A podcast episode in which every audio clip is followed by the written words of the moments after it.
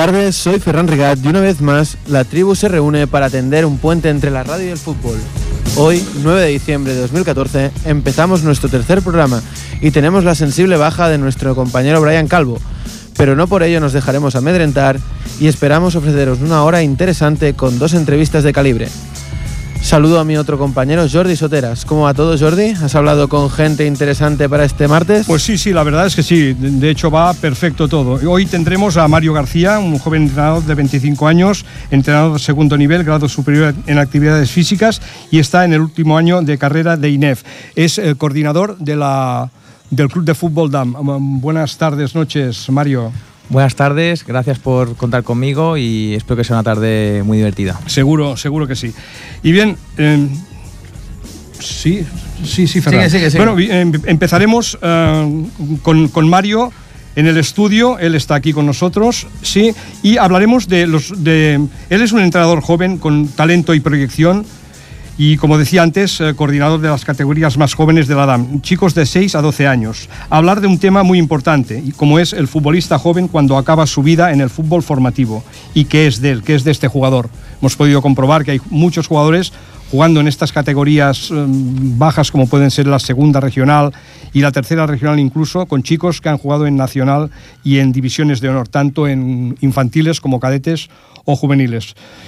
Mario, ¿qué piensas tú de, este tema delicado de los chicos que acaban y juegan estas, en este tipo de categorías? En primer lugar, considero que las categorías, eh, como os comentado todo ahora mismo, Nacional División de Honor, son categorías que tienen muchísimo nombre, pero yo considero particularmente que están un poco sobre, sobrevaloradas. Y explicaré por qué. Eh, viendo mucho fútbol durante años, eh, te das cuenta que estas categorías sí que intentan tener los mejores jugadores, a veces estos mejores jugadores para el ojo del entrenador no son aquellos jugadores que tienen mayor talento, sino que son jugadores que están más desarrollados. ¿Qué significa eso? Que el entrenador en estas categorías prioriza unos resultados, eh, prioriza en que el, el, club, por ejemplo, se pueda salvar correctamente en la categoría y que no sufra para, para poder perder la categoría. ¿no? ¿Qué provoca esto? Provoca que el entrenador tenga un pensamiento cortoplacista. ¿Qué significa? Que yo quiero a los jugadores X de X manera, pero para ganar este fin de semana. Es decir, soy consciente de que quizá no tengo toda la temporada para poder estar con el equipo, que en función de las derrotas o victorias puede ser que me cesen. Por lo tanto, lo que, lo que quiero como entrenador, es el pensamiento que tiene este gran parte de los entrenadores, es ganar para poder seguir con el equipo. ¿no? Y eso provoca que se piense más en uno mismo que en los jugadores. ¿no? Por lo tanto, estos jugadores que juegan en estas categorías, sí que es cierto que compiten con jugadores de un nivel muy parecido y un nivel alto, pero realmente mi pregunta es si hay una buena formación y un buen progreso, progreso en estos jugadores, porque una vez finalizada la etapa de, juvenil, ¿no? vemos que las ofertas donde van a parar quizás no es en el nivel donde han estado anteriormente. ¿no? Y hay que saber el por qué. Si estos jugadores saltan al, mundo amateur con falta de fundamentos y falta de talento, o quizá eh, son jugadores que han podido competir en muy buenas categorías porque condicionalmente o su físico se los ha permitido y no el talento. Eh, como la, la, técnica, la táctica o la comprensión del juego, por ejemplo. Por ejemplo, en un club tan importante como la DAM, que quizás es el tercer club de, de Cataluña, de Cataluña, antes del Español y del Barça, ¿tenéis un modelo de juego? Nosotros, bueno, yo es la segunda temporada que llevo, que llevo en DAM. Um, antes de llegar a DAM eh, estaba en Mollet y sí que es cierto que en el club donde estábamos anteriormente no había ningún modelo, ninguna estructura. En el club donde estoy actualmente hay dos figuras, dos responsables máximos, que son el Cristóbal Parralo, eh, exjugador profesional, y Joan Torras. Estas dos personas, estos dos responsables, hicieron un proyecto deportivo en el club donde sí que es cierto que hay un modelo marcado. Este modelo marcado, evidentemente, es en función de cada etapa de los jugadores. Es decir, eh, DAM, y hablo porque es el club que yo conozco, donde trabajo, sí que respeta los contenidos a trabajar en función de la etapa ludológica donde está el jugador. ¿Qué significa? Que el modelo que prosigue el Juvenil A, que es nuestro primer equipo, paulatinamente, años anteriores, nuestro Juvenil B, nuestro Juvenil C, nuestros cadetes infantiles, tienen que empezar a trabajar aspectos que luego, cuando sean grandes, los van a necesitar. Por lo tanto, el club sigue una misma línea de trabajo, sigue un mismo modelo de juego. Evidentemente, el modelo de juego eh, es difícil que de todos los equipos sean lo, sea igual o prácticamente igual, porque el perfil del jugador es diferente en, algunos, en algunas ocasiones, ¿no? Pero sí que es cierto que la intención, la intención que tiene el club, la, intención que tiene eh, la entidad es que todo el club tenga un mismo modelo de juego. Que sería, pasa por una forma de jugar, una forma de entender el juego. Es decir, aquí no hablamos para que, para que la, persona que nos oiga nos entienda, no estamos hablando de un 4 -4, de un 1-4-4-2, de un 4-3-3, ni nada de esto, sino el juego en sí, porque sabemos que los números, el 4-4-2, son muñecos que en el momento en que empieza el partido deja de ser un 4-4-2. Cuando, cuando se mueve el balón no existe el 4-3-3, no existe, nada. ¿no? O sea, lo que, lo que habláis es de una forma de jugar en DAM. Una intención, y, todo pasa por intentar, que es, es un aspecto muy complicado, eh, es condicionar al rival a través de nuestra forma de jugar. Y esto supone que nosotros queremos jugadores que sean capaces de llevar la, iniciativa en el juego. ¿Qué significa eso? Que nosotros intentamos que, igual que los equipos tienen la misma posibilidad antes del partido, intentamos mediante el modelo o mediante nuestra intención del juego desequilibrar, es decir, tener mayor probabilidad. ¿Por qué? Porque si vamos a los partidos sin un modelo claro, sin una intención o idea clara de qué queremos hacer, eh, es como lanzar una moneda al aire y a ver qué pasa, ¿no? Intentamos, mediante nuestro juego, que es un juego em, asociativo, es decir, intentamos que llegar a la contraria todos juntos, ¿no? Mediante el pase, donde todos los jugadores tienen responsabilidades ofensivas y defensivas. No nos gustan las divisiones de estos, estos jugadores defienden, estos jugadores atacan, sino es un, es un todo, ¿no? Es decir, todos los jugadores tienen que entender cuál es la intención, todos los jugadores están conectados a qué buscamos y por qué lo hacemos sería un poco, tú sabes, Mario, que a mí me gusta mucho Juan Manuel Lillo y a ti también. Sí que, sí que estáis un poco en esta línea, en la medida de vuestras posibilidades. Sí, porque nos damos cuenta que lo que se hablará bien de la entidad a nivel del club es de la capacidad que tenga de formar bien a sus jugadores, ¿no? Y en el momento que el club como DAM a, a mí me explica cuál es el objetivo, y vemos que el modelo de juego, la intención está adaptada a la categoría del jugador, nos damos cuenta que, que sí que es una fundación em, que tiene ese objetivo, ¿no? Potenciar a los jugadores, porque si fuese un club donde de forma hermética decide un modelo sin ver bien bien el perfil del jugador, pues veríamos que es una entidad que prefiere el resultado a nivel de categorías que el del jugador, ¿no? Y en este caso el club, ¿qué tiene como objetivo? Pues una vez finalizada la etapa de, juvenil, que estos jugadores puedan tener las máximas oportunidades para el mundo profesional, ¿no? Eh, y creo que, es, que el club donde yo puedo trabajar, donde tengo el, placer de trabajar, pues cada año ¿no? consigue que muchos de sus jugadores pues finalicen la etapa de, que empiecen la etapa de perdona de, amateur, En, en, segunda B, en tercera o primera catalana, ¿no? Que son categorías que Ustedes eso en realidad lo vigiláis un poquito, o sea, hacéis un poco, bueno, seguramente, y es evidente que lo debéis hacer, ¿dónde va el jugador en cuando acaba su, etapa? más, que, más, que donde el, club se preocupa. El club se preocupa de buscar una salida a este jugador. ¿Por qué? Porque el club defiende que este jugador ha estado formado durante X años por unos buenos formadores, con una idea muy clara de cómo quiere jugar y cómo quiere hacerlo, y son jugadores que además de competir en buenas categorías, las formas de competir en esas categorías son muy buenas, ¿no? Eh, este año, por ejemplo, a día de hoy tenemos un juvenil A que están con clubes de primera división que quizá tienen mayor presupuesto, ah, mayores eh, exigencias por, por, la cantidad que pueden tener de buenos jugadores en, en División de Honor y tenemos el juvenil A que está muy bien clasificado, pero las formas de ser clasificado son las mejores. Es decir, em, yo siempre digo ¿no? que todos los equipos juegan y pierden. La diferencia está en las formas, cómo ganas y cómo pierdes. Y yo viendo al juvenil a trabajar y viendo al juvenil a cómo juega, pues estoy seguro que no sé cómo no sé cómo acabarán finalizada la liga, si quedarán terceros, cuartos, segundos o primeros o, o sextos, pero lo que estoy seguro es que el 80-90% de los jugadores que integran este equipo estarán preparados para el día de mañana para jugar en categorías como Dios manda, ¿no? Vosotros quizá tenéis un tipo de jugador de cierta calidad porque el club, el club es, un club muy conocido, con mucha solera, pero hay clubes que no es así y tienen jugadores que juegan en estas categorías. En realidad, ¿tú qué crees? ¿Se juega o se sufre esta categoría en muchos jugadores o en bastantes o en varios de ellos? Yo personalmente mm, lo desconozco in situ, no porque no estoy allí, pero lo que puedo observar desde fuera, que sí que me gusta seguir y, ver muchos partidos, porque es la única forma de aprender, yo creo que no, no se disfruta del juego. eh, hay una presión ya desde pretemporada. Parece que la pretemporada también se juega en puntos y tengamos miedo de perder y nos ofrecen espectáculos tan variopintos que parecen de todo menos, menos partidos de fútbol. Yo creo que hay una necesidad por, por ganar y por no perder la categoría que provoca que primeramente los entrenadores no disfruten y los protagonistas, que en este caso son los jugadores, aún menos, ¿no?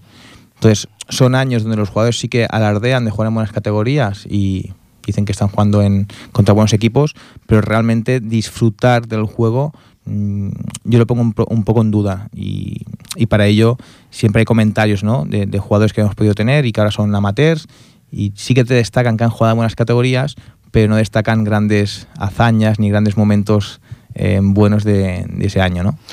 ¿Los padres tienen gran incidencia en, en los chicos? sobre todo en el cambiar, ¿verdad? Porque parece que es el padre el que fiche, ¿no? Te voy a llevar aquí y aquí no me gusta y te voy a llevar allá y si aquí no juego, ¿sí? Y el niño parece una peonza. Los, padres son el motor, se puede decir.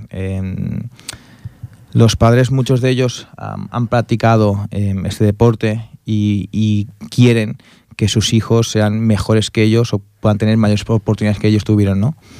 Yo creo que sí que existe una presión por parte de los padres hacia los jugadores que los jugadores son conscientes de esa presión y que muchas veces el jugador tiene ese miedo al error, ya no solamente por parte del entrenador, sino por parte de, los padres, ¿no?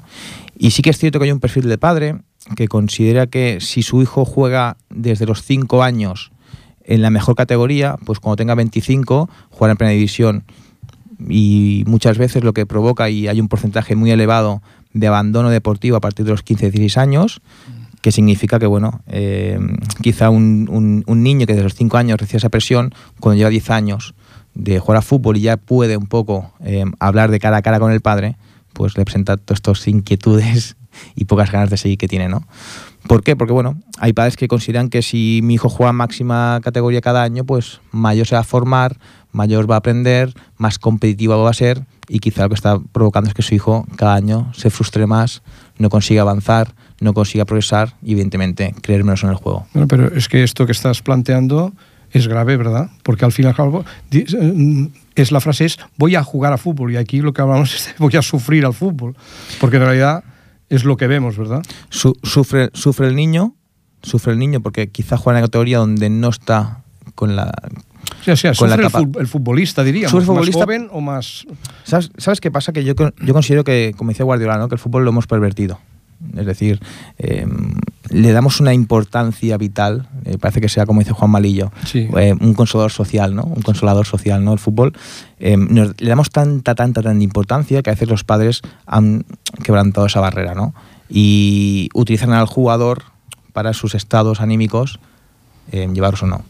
Ahí, mm, y tú lo, tú lo ves tú lo ves cada día por la edad en la que estás trabajando, 6-12 años. ¿Qué nivel de jugador hay hoy en día?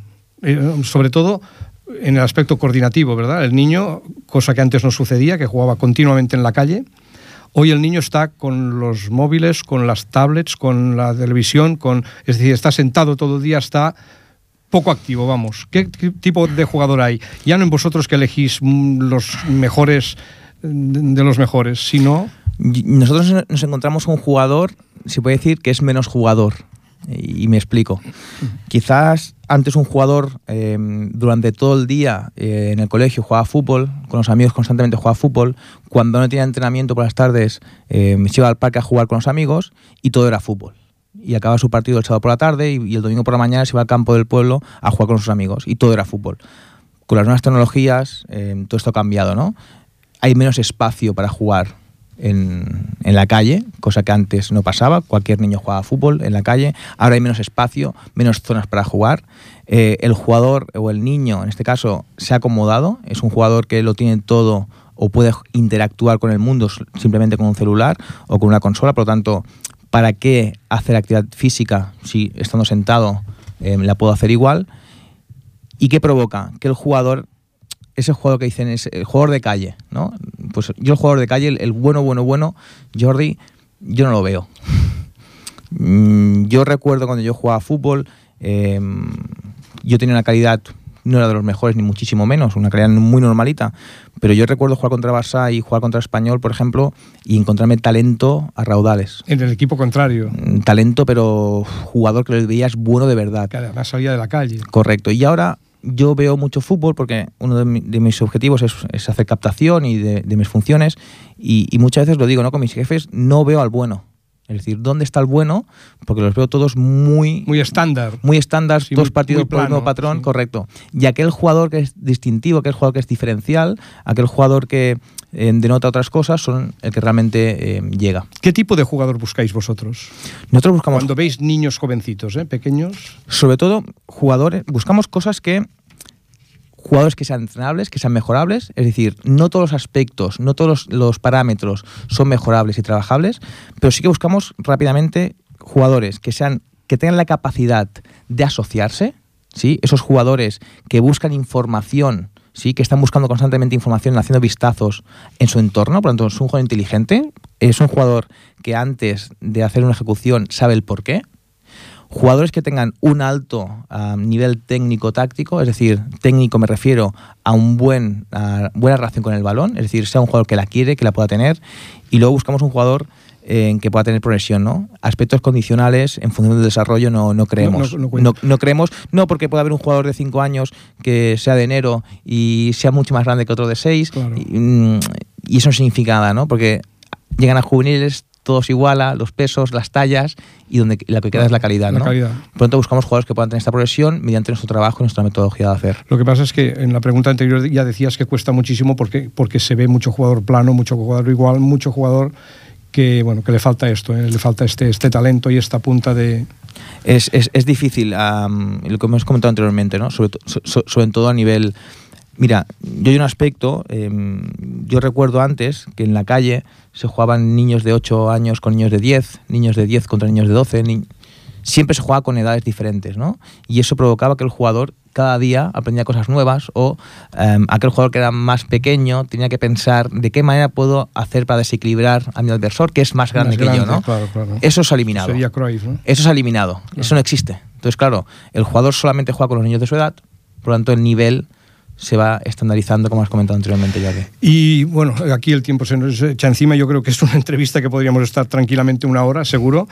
Pero sí que te quería preguntar, el técnico cada vez sabe más, cada vez está más preparado. ¿Y el futbolista? Cada vez el entrenador, cada vez hay más formación para el entrenador, pero yo hay un aspecto que sigo dándole vueltas y es la comprensión del juego.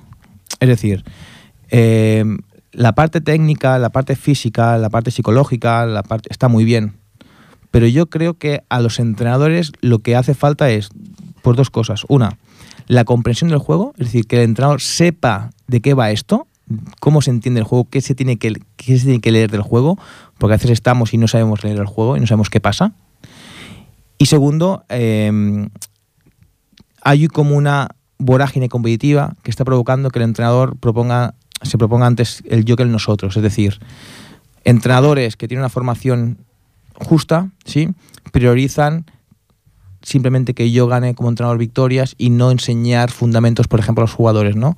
Yo veo jugadores que pasan de, de juvenil a, amateur con muchísimos fundamentos ¿no? por demarcación que no los tienen consolidados, por lo tanto este jugador tiene un fracaso asegurado. ¿no? Y la pregunta es, ¿la formación del entrenador ha sido necesaria para ayudar a este jugador o ha sido innecesaria? Por lo tanto, yo considero que hay mayor formación, mayor formación, pero que esta formación no está concretada en algo importante como es la comprensión del juego, por ejemplo. Y acabaríamos ya. ¿Tú qué, ¿Tú qué crees realmente de los cursos de, entre- de entrenadores? Este primer nivel, segundo nivel y luego el tercer nivel, que aunque tú no lo tengas, lo sabes bien de qué va. Yo, sinceramente, yo con el curso de entrenador he tenido la, la suerte y, y el placer de poder tener muy buenos maestros. Eh, por ejemplo, maestros que me han marcado muchísimo, como son David Hernández o pues son Yacine Magriñá, que son dos personas que me han marcado muchísimo en mi formación y en, en cómo ver esto del fútbol.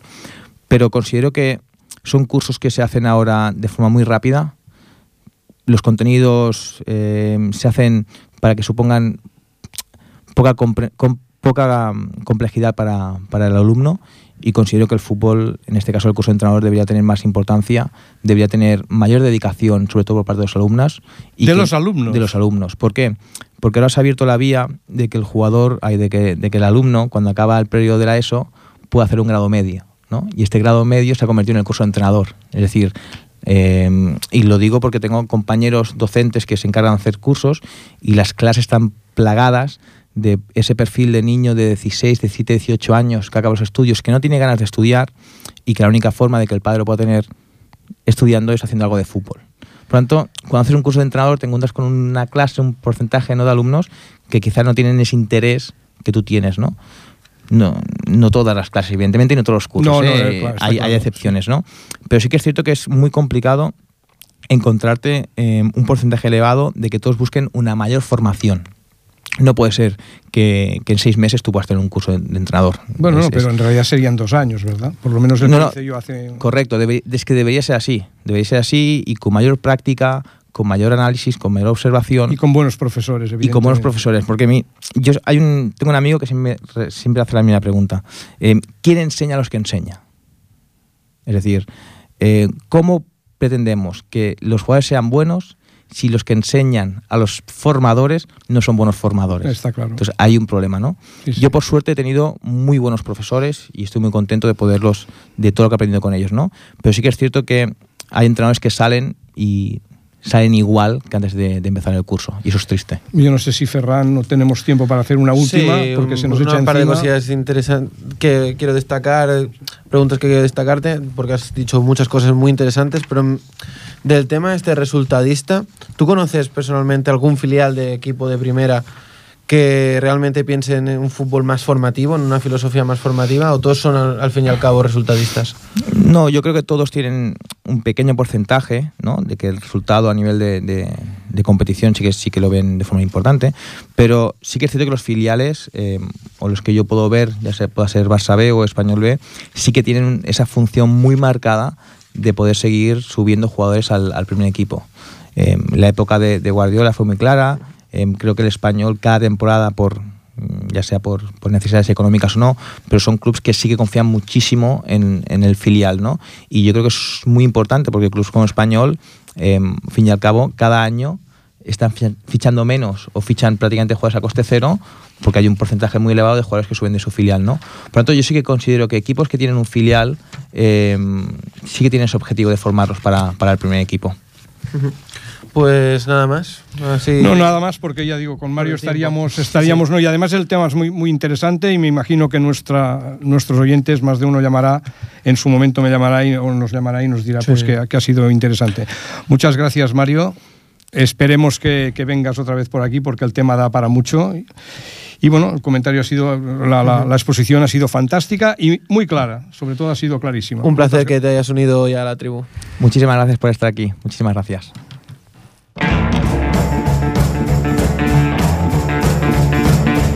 La frase de la tribu.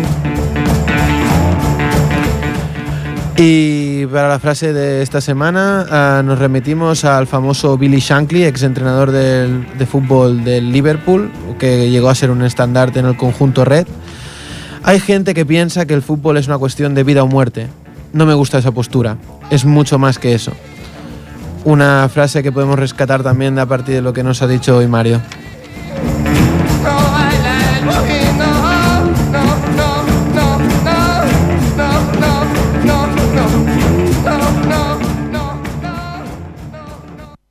La canción de la tribu.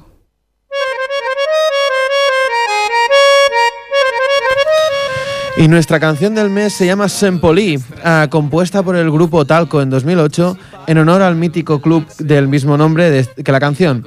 Este club modesto de la segunda alemana es famoso no por su poderío o por su buen juego, sino por el que el club se ha erigido como estandarte del movimiento antifascista por los valores del club de antirracismo, antisexismo y contra el movimiento neonazi. Para mostrarlo, su presidente se ha declarado abiertamente homosexual. Además de ser un club con una estrecha relación con la cultura y sobre todo con la música, os dejamos con uno de los himnos más emblemáticos, Son Poli de Talco.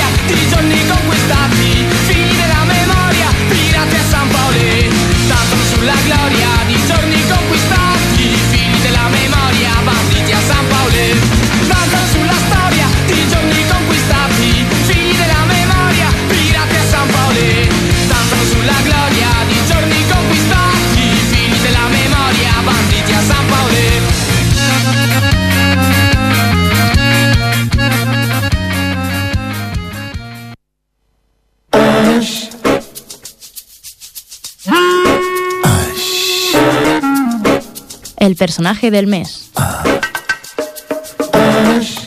Y continuamos en el mundo del fútbol, un análisis breve pero muy claro del modo de que juega el recién ascendido la Sociedad Deportiva Eibar. Ah, lo podemos hacer a partir de uno de los más famosos técnicos que ha, tenido, dado España, Mikel Echarri, a padre de todos los, lo que serían los entrenadores de la sección de Euskadi, como es Gaizka Garitano, el actual entrenador de la, del Eibar. Y Jordi, ¿qué más nos quieres decir de Miquel? Bueno, Miquel, Miquel es un conocido entrenador guipuzcoano y del País Vasco. Es conocido, conocido en muchos sitios, es un nombre que conocen en Japón, por ejemplo, y conocen en el Reino Unido y lo conocen por todas partes. Él ha estado aquí ya, en su momento fue el protagonista en el primer programa, eh, programa y realmente es un tío interesante. Y tenemos desde Guipúzcoa, en San, San Sebastián Guipúzcoa, tenemos a Miquel, ¿sí? Así es. Uh, buenas tardes, Miquel.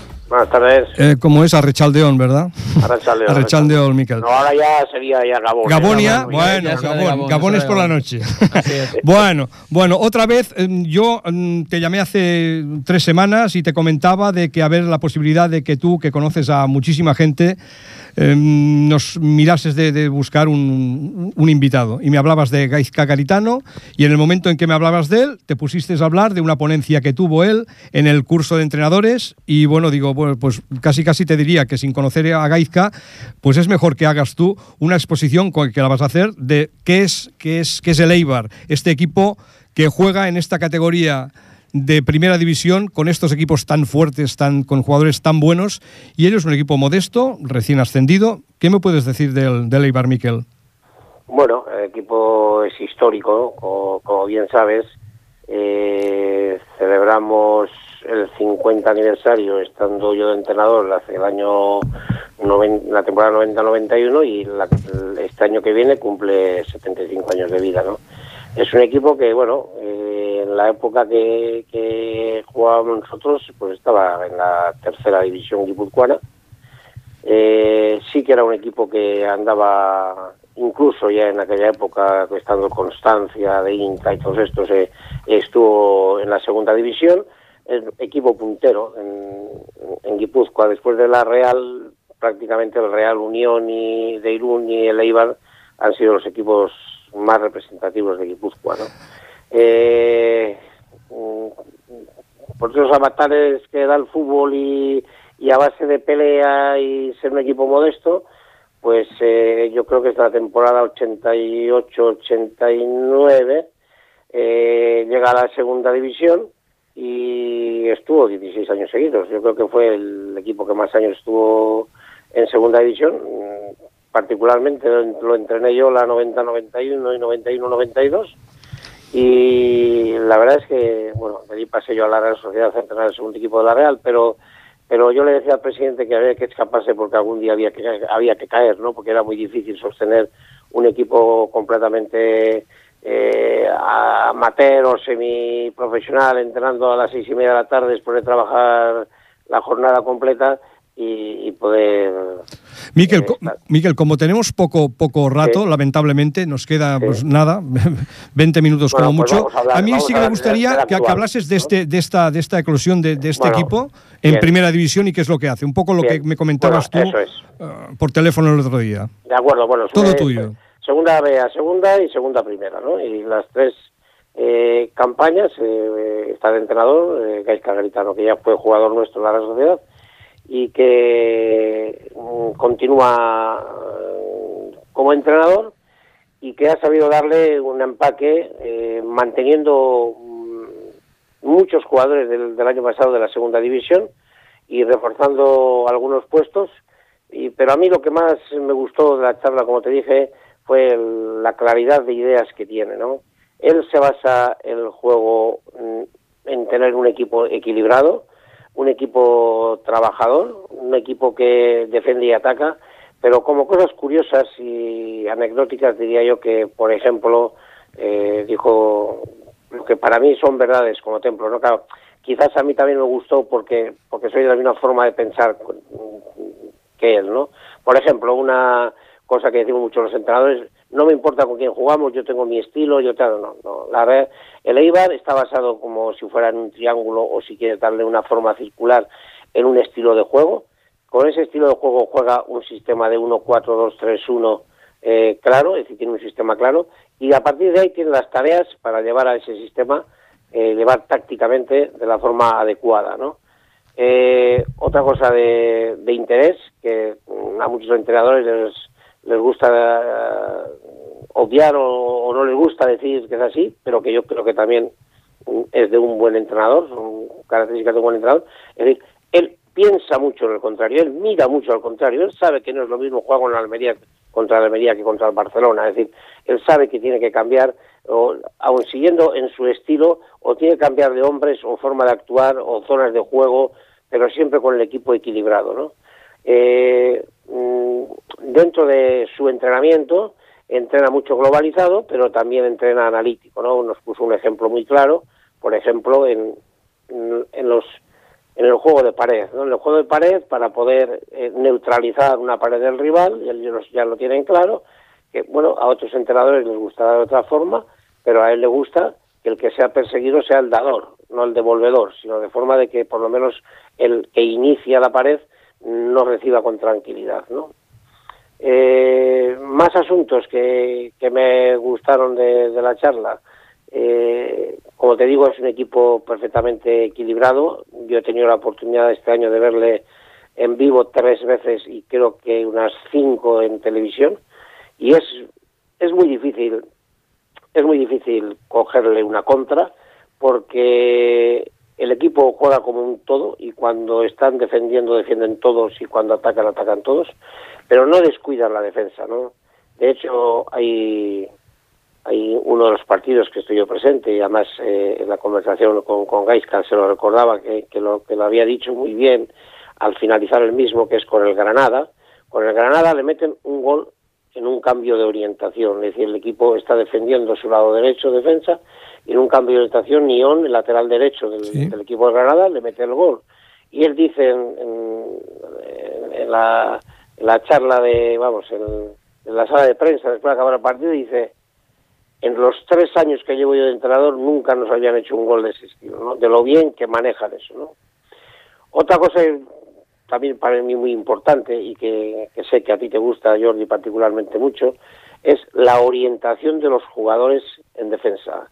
Es decir, es tan difícil cogerles los cambios de orientación porque están perfectamente orientados de forma de ver balón y jugador. No están mirando al jugador que centra desde un lateral, sino que están de una forma angular o casi de frente sobre el jugador que entra y entonces eh, es muy difícil sorprenderles, ¿no? Entonces, como te digo, tienen una serie a otro factor importante que, que ayer eh, tuve ocasión de verlo y, me dio una pequeña gozada.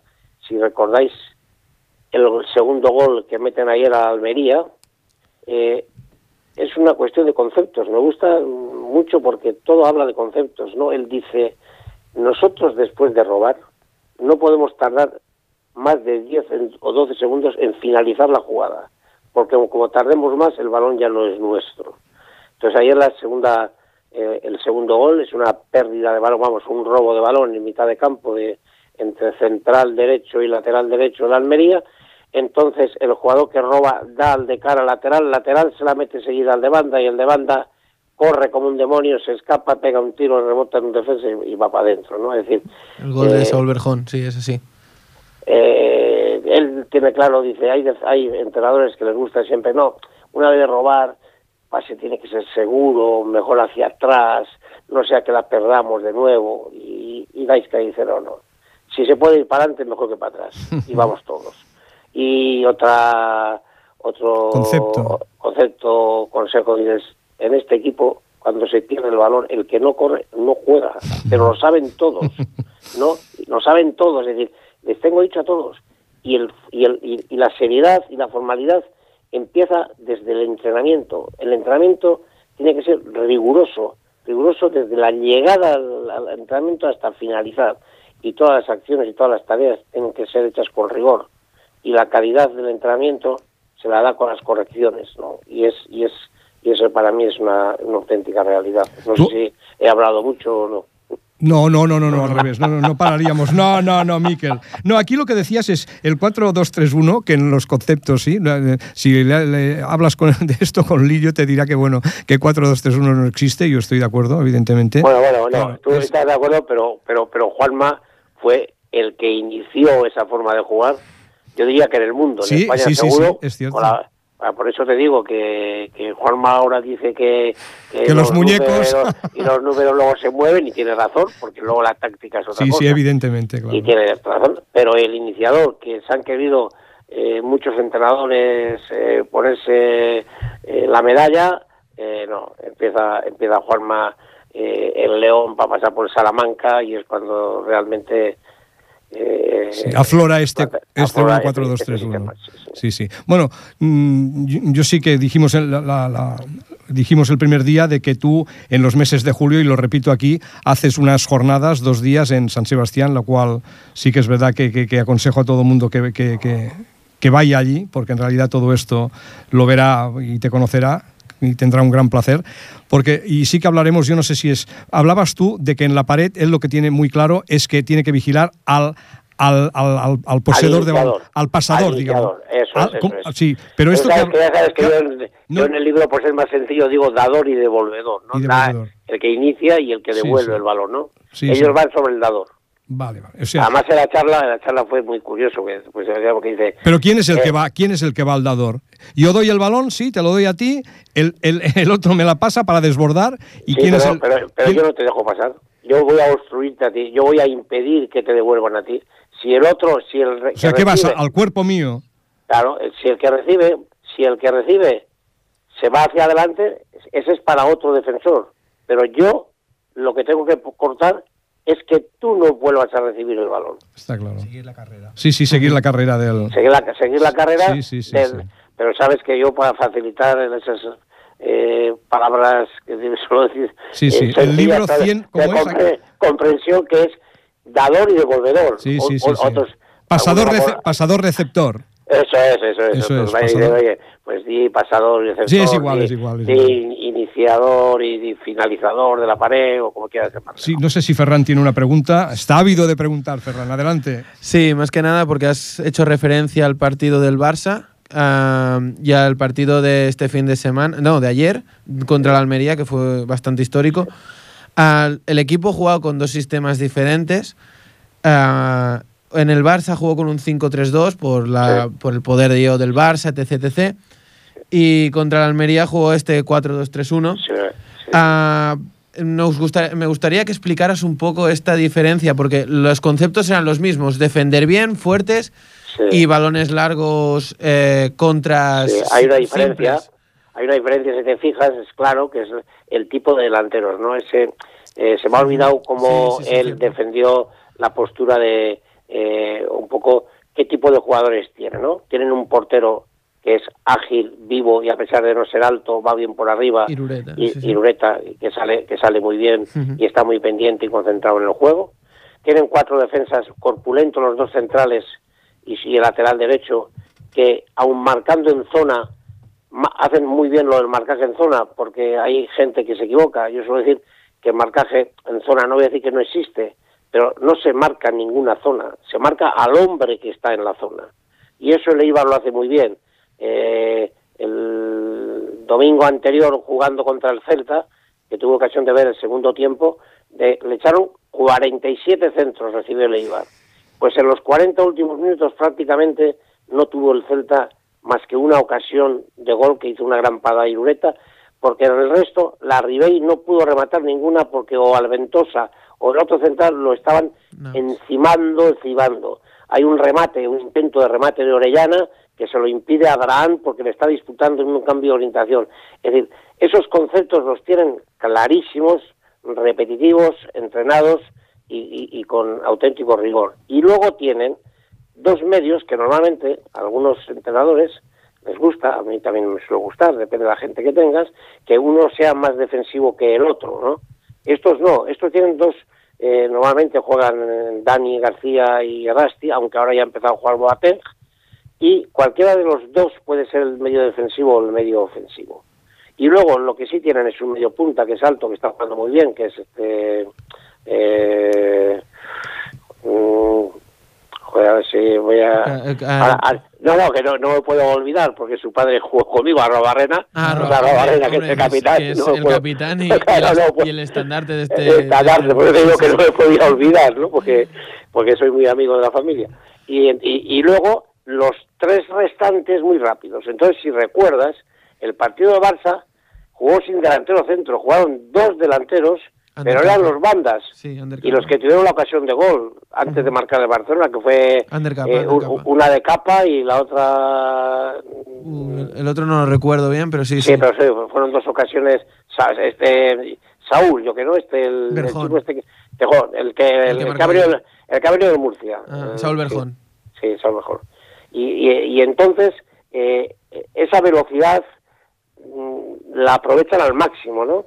Entonces, en ese sistema de 5-3-2, él deja que el Barça pueda llegar por las bandas, pero hay, hace ayuda con dos, porque al hacer el 5-3-2, eso es el sistema, si te acuerdas, la Real le jugó el año pasado igual, en el partido que gana la Real 3-1 al Barça, Sí. y, y- y en el partido que en Copa nos dejan de pitar un penalti clarísimo yendo 0-0 en Barcelona, en el partido de Copa, Cierto. que, que, que es a, a Vela, ¿no? que le hacen un penalti clarísimo. ¿no? Entonces, eh, en ambos casos, lo que haces es aprovechar que de los tres de mitad campo el medio haga, eh, colabore con el lateral en ese en esa superioridad numérica que le has dejado en principio al equipo rival.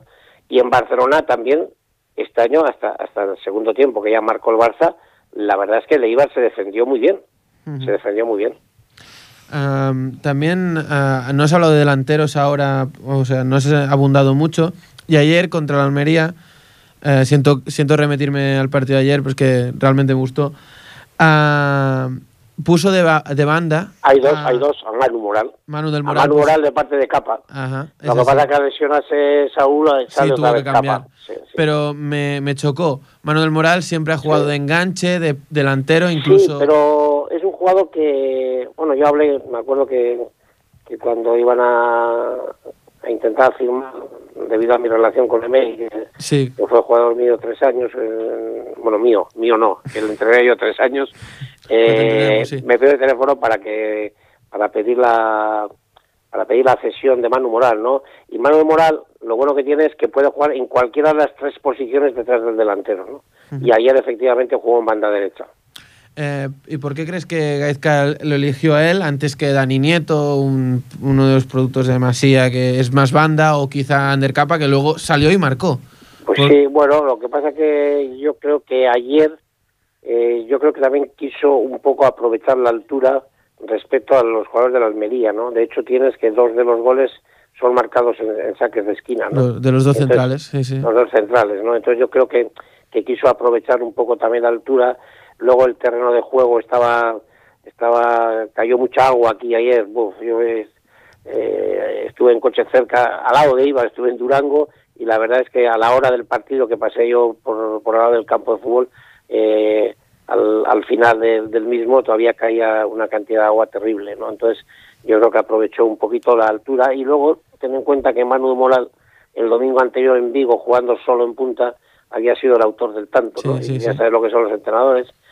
Luego el italiano ayer venía bien para el, para el tipo de juego que, que se iba a utilizar, de juego largo y, y tener que disfrutar mucho balón aéreo y tal. Y bueno, la verdad es que le, le salió muy bien el partido. Sí, que a la, a la primera que tuvo marcó. Marcó, sí. Así es. Aquí, aquí Miquel, bueno, aquí no, en todas partes, en las categorías inferiores, tú ves, eh, aquí hemos tenido un técnico joven, un chico Mario García, que está en la DAM, y hablábamos de los jugadores cuando acaban su vida juvenil, que van a parar a estos equipos, pues que no deberían, ¿no? En equipos de, ca- de categorías bajas. Y eh, en, en- en realidad, vosotros, mm, o sea, ¿cómo, cómo, cómo podemos justificar el juego mm, de estos equipos de nivel bajo, sí, que pretenden, mm, que pretenden, pretenden algunos de ellos jugar a fútbol, bajar el balón y combinar y dejarse estar de historias y jugar largo? En estas Claro. categorías, como aquí sería la segunda catalana o, o regional y todo esto. Eh, sí, bueno, a mí es una cosa que, eh, a ver, O sea, el hecho de jugar, ¿Sabes- el hecho de no jugar por el suelo, Jugar bien al fútbol, yo suelo decir que jugar bien al fútbol es plural. Es decir, hay muchas formas de jugar bien al fútbol. Depende de aplicar las, de la mejor forma las características de tus jugadores respecto a las características de los rivales. Yo me acuerdo que siendo joven entrenador yo decía, mm, con otro entrenador, compañero de mi pueblo, le decía, bueno, a ver, tú, ¿qué tienes? ¿Equipo técnico, equipo físico, equipo táctico? No, es que técnicamente soy inferior a la mayor parte de los equipos de la categoría. Pues entonces tienes que conseguir que haya mucha distancia entre la defensa rival y el portero. Porque lo que le tienes que ganar es corriendo, haciendo juego directo. Entonces, si tú eh, tienes mucha técnica, caso del Barcelona, Barcelona puede darse, eh, no sé, eh, pases laterales, ¿no? Eh, eh, ser lento en el ataque, porque al final tiene a Messi, o tiene a Xavi, o tiene a, Sí, a estos grandes jugadores. a. Neymar, que son capaces de pasar el balón, de meter el balón por donde no entra el balón. Pero si tienes un equipo normal, no puedes dar tiempo. Yo un día se lo comentaba a Andoni Zubizarreta, ¿no? Me estáis fastidiando las clases de táctica, porque cómo voy a decir yo que jueguen lateralmente y dar tiempo al equipo rival a colocarse bien en defensa, ¿no? Entonces, eh, el intentar copiar al Barcelona, eh, yo creo que es un error. Está claro. Eh, Sí, también sí. lo comentaba hoy, precisamente con el entrenador de nuestro segundo equipo de, de la Real Sociedad, ¿no? Es decir, ese, y, y- y se lo veía, el, el día pasado tuve la oportunidad de ver Ponferradina Barcelona B, B, sí. 4-4. 4-4.